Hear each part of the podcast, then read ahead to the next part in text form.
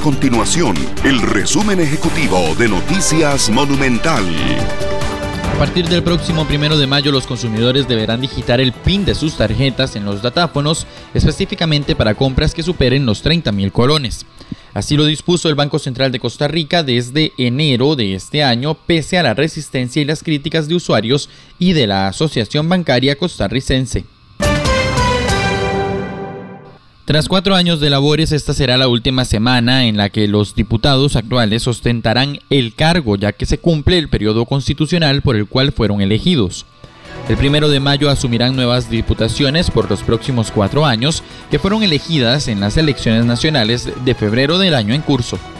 Nuestro compromiso es mantener a Costa Rica informada. Esto fue el resumen ejecutivo de Noticias Monumental.